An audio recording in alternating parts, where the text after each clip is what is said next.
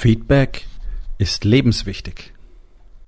Hallo und herzlich willkommen. Mein Name ist Dr. Alexander Madaus. Ich bin Unternehmer, ich bin Arzt, ich bin mehrfacher Bestsellerautor und ich bin natürlich Unternehmercoach. Ich bin Gründer der Rising King Academy, dem einzigen Ort, an dem es echtes, authentisches und vor allem praxisorientiertes Leadership Training für Unternehmer mit Familie gibt. Herzlich willkommen zu meinem Podcast Unternehmerwahrheit. Entspann dich, lehn dich zurück und genieß den Inhalt der heutigen Episode. Feedback ist für dich als Unternehmer lebenswichtig, überlebenswichtig. Für dein Unternehmen vor allen Dingen. Zuallererst möchte ich einfach kurz umreißen, was ich mit Feedback meine. Ja, weil da gibt es unterschiedliche ähm, Bedeutungen, die verschiedene Menschen damit verknüpfen. Also für den einen mag Feedback sein, wenn du sagst, jo, hab deinen Brief gekriegt oder Jo, ist in Ordnung. Ähm, für den anderen ist Feedback ähm, eine Bewertung, Kritik, eine Einschätzung und genau das meine ich damit. Also Feedback sind die Informationen, die uns andere Menschen liefern über Dinge, die wir gemacht, getan, gesagt haben, die uns einfach sagen, okay, so war das für mich, folgendes habe ich gesehen oder das funktioniert oder funktioniert nicht. Also es beinhaltet durchaus auch, durchaus auch Kritik. Ja, äh, kritisches Feedback kann man auch dazu sagen. Das ist ja das, womit die allermeisten Menschen Probleme haben. Und ich weiß, es ist in unserer Gesellschaft im Rahmen dieser ganzen Political Correctness Scheiße, die sich alle gegenseitig hier vorlügen, ja en vogue zu sagen, natürlich kann ich mit kritischem Feedback umgehen. Fakt ist, so gut wie keiner kann es. Leute sind sofort angepisst, sind sofort genervt, hören auf zu sprechen, äh, wenden sich ab, werden sauer, werden ag aggressiv, gehen in die Opferrolle, beschuldigen andere, beschuldigen dich, Offensivverteidiger nenne ich die und so weiter. Das ist das, was du normalerweise jeden Tag erlebst. Keiner sagt, mh, aha, ja, okay, danke und kommt dann vielleicht später nochmal auf dich zurück oder macht sich seine Gedanken dazu, sondern 99 Prozent der Menschen sind einfach erstmal, ich sag mal, nicht einverstanden damit. Das ist ein Riesenproblem. Es ist ein riesiges Problem, das die allermeisten Menschen unterschätzen und das gerade für dich als Unternehmer eine exorbitant große Rolle spielt. Ich will ein bisschen ausholen. Ähm, Informationen sind seit Menschengedenken die härteste Währung, die es auf dem Planeten gibt. Das ist das Wertvollste. Das Wertvollste, was wir haben, sind Informationen. Nichts Umsonst sind alle so eifersüchtig drauf bedacht, ihre Informationen zu schützen. Ja, es gibt ähm, den Identitätsdiebstahl mittlerweile, wo man also komplett alle deine Daten klauen kann und damit als du auftritt und damit Geschäfte macht und so weiter. Und du kannst am Ende möglicherweise schier nicht beweisen, dass du es nicht gewesen bist. Ähm, das ist zum Glück eher selten. Dieses Delikt gibt es und ähm, ist jetzt auch keine Rarität, aber es ist, es ist nicht häufig. Ähm, wovor die meisten Leute viel mehr Angst haben, ist, dass äh, Google, Facebook und Konsorten ähm, ihre Daten sammeln und äh, dass jede eingegebene E-Mail-Adresse natürlich irgendwo verarbeitet wird. Ja, ist auch alles richtig. Hm, Soweit brauchst du gar nicht gehen. Seit, ach, seit Jahrzehnten werden äh, zum Beispiel im Handel, im stationären Handel Daten gesammelt. Ja, die ganzen Kundenkärtchen, die es schon sehr, sehr lange gibt und so weiter. Immer wenn du deine Daten irgendwo angegeben hast, auch wenn es nicht online war, wird mit deinen Daten gearbeitet. Eins der besten Beispiele dafür ist die große Kette Target in den USA, einer der größten Einzelhändler der Welt, die ähm, eigenes Rechenzentrum haben und eine eigene statistische Abteilung, wo Mathematiker und Statistiker sitzen und Daten auswerten und nach ähm, Gemeinsamkeiten suchen, nach Verhaltensmustern suchen und so weiter. Und die sind so gut da drin, dass sie mittlerweile Strategien entwickeln mussten, damit die Kunden am Ende nicht bemerken, dass man sie so letztlich durchleuchtet hat. Ja, das heißt, du kriegst also ähm, von Target zum Beispiel personalisierte Prospekte nach Hause geliefert. Und die sind aber so gestaltet, dass es dir nicht auffällt, dass die für dich personalisiert sind. Denn Target verfügt über Daten, die zum Beispiel jedem einzelnen Kunden einen Pregnancy Index zuweisen. Das heißt, Target weiß, wann eine Frau schwanger ist. Und sie wissen sehr zuverlässig sogar mit welchem Monat. Und dementsprechend kriegt diese Frau Angebote unterbreitet. Und schwangere Frauen, werdende Eltern sind die wertvollste Kundengruppe der Welt. Weil die immer wieder kommen, wenn sie einmal an dich gebunden sind. Ja, so. Kurzer Ausflug, was Informationen bedeuten und wie unfassbar wertvoll die sind. Ja, jeder, der so eine scheiß Payback-Karte hat, ähm, der braucht nicht über Facebook oder Google nachdenken. Denn Payback trackt so ungefähr alles, was du mit dieser Karte machst im Internet und offline. Die tracken, wann du, wann du wo gewesen bist. Ähm, die wissen natürlich, wer du bist, wie alt du bist, welches Geschlecht du hast, welch, wie viel du verdienst und so weiter. Diese Daten werden alle kombiniert und werden dann verkauft. Also du merkst, Daten sind extrem mächtig. Warum hat wohl jedes Land auf dem Planeten einen Geheimdienst?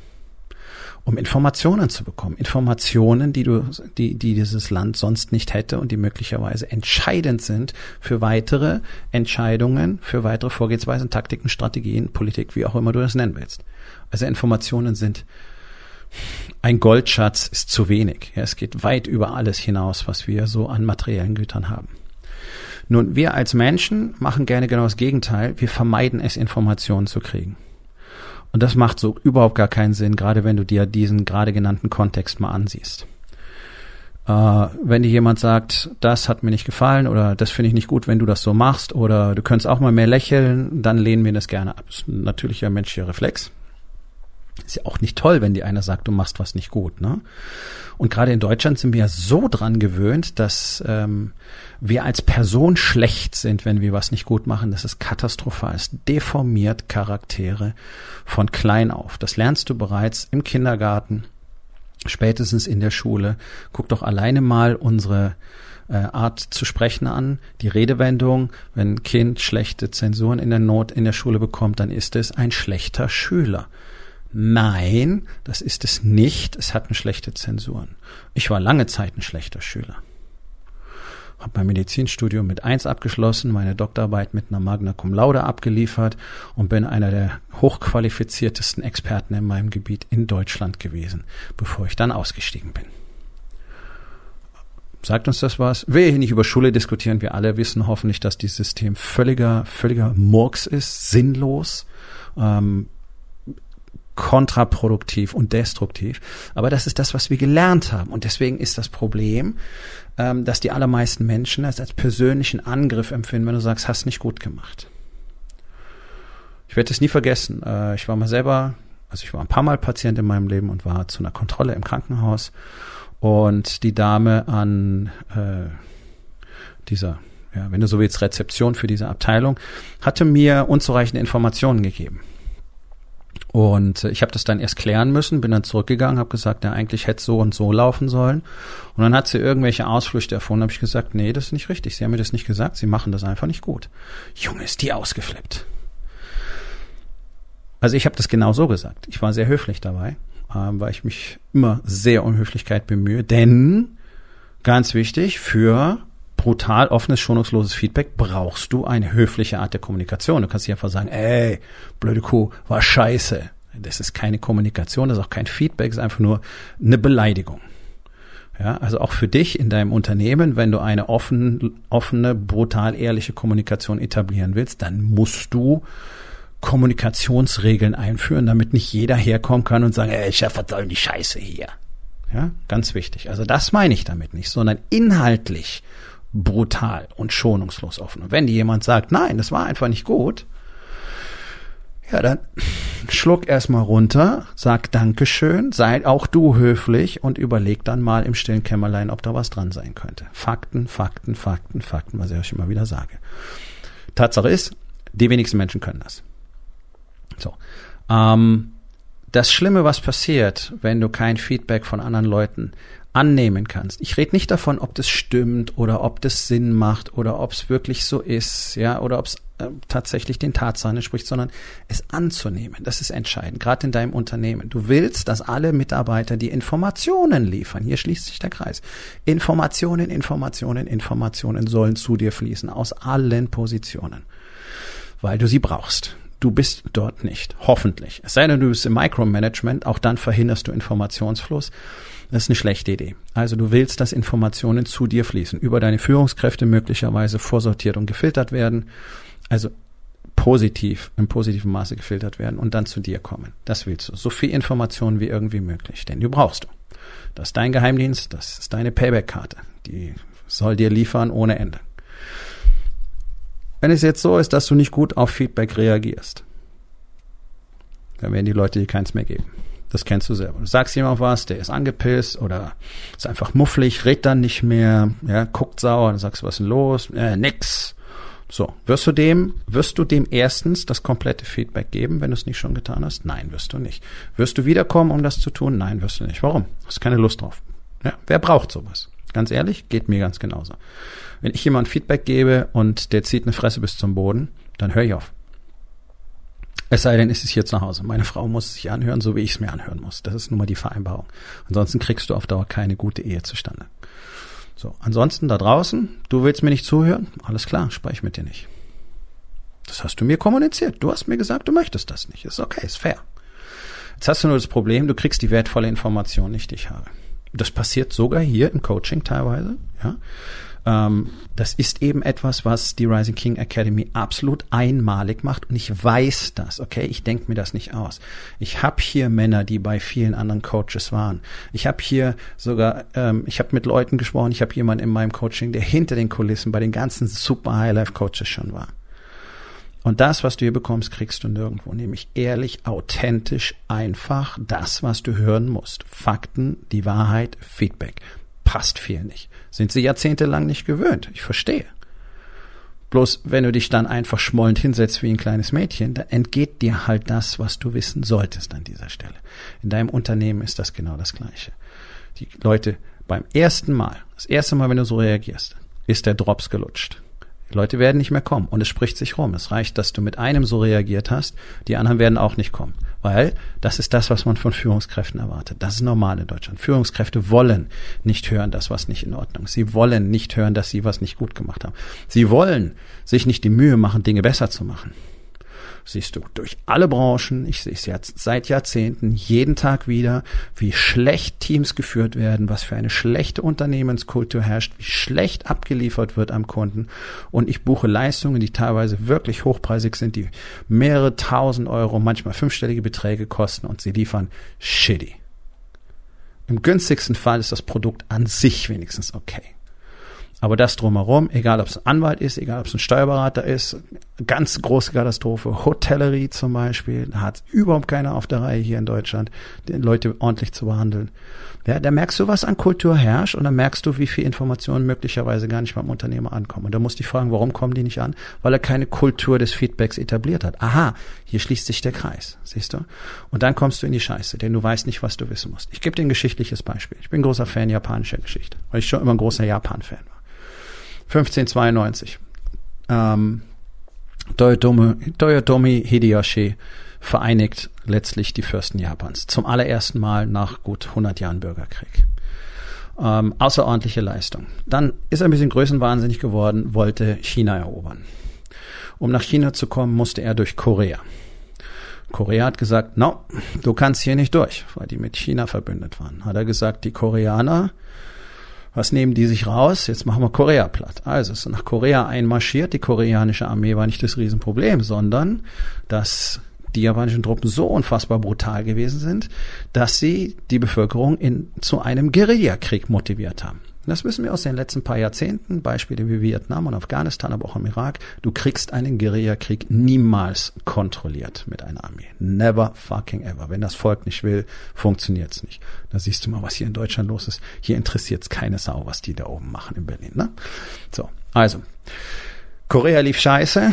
Diese Guerillataktiken haben äh, die, die japanischen Truppen ähm, erheblich äh, beschädigt, haben massive Verluste verursacht, immer mehr, immer mehr. Er hat immer mehr Truppen rübergeschickt und der gute Toyotomi hatte so gar nichts übrig für schlechte Nachrichten. Ja, da war dann ganz schnell Kill the Messenger, enthaupteter Botschafter. Was haben sie gemacht, die Generäle? In Korea, haben ihm ausschließlich gute Nachrichten geschickt. Das heißt, er wusste gar nicht, was dort passiert. Er dachte, es ist alles wunderbar, wir haben Korea bald im Sack und dann geht's weiter nach China. Pustekuchen. Die haben sich fast verblutet da drüben. Ja? Wörtlich. In jedem Sinne des Wortes. Er hat nicht die notwendigen Informationen bekommen. Das hat zigtausende das Leben gekostet, koreanische Bevölkerung wie japanische Truppen. Und am Schluss hat es nichts gebracht, sondern, naja, sein Ende war nicht so ganz rühmlich, sagen wir es mal so. Er ist nicht, er ist, er ist zumindest eines natürlichen Todes gestorben, aber er war wirklich nicht gerade populär und beliebt am Ende. So.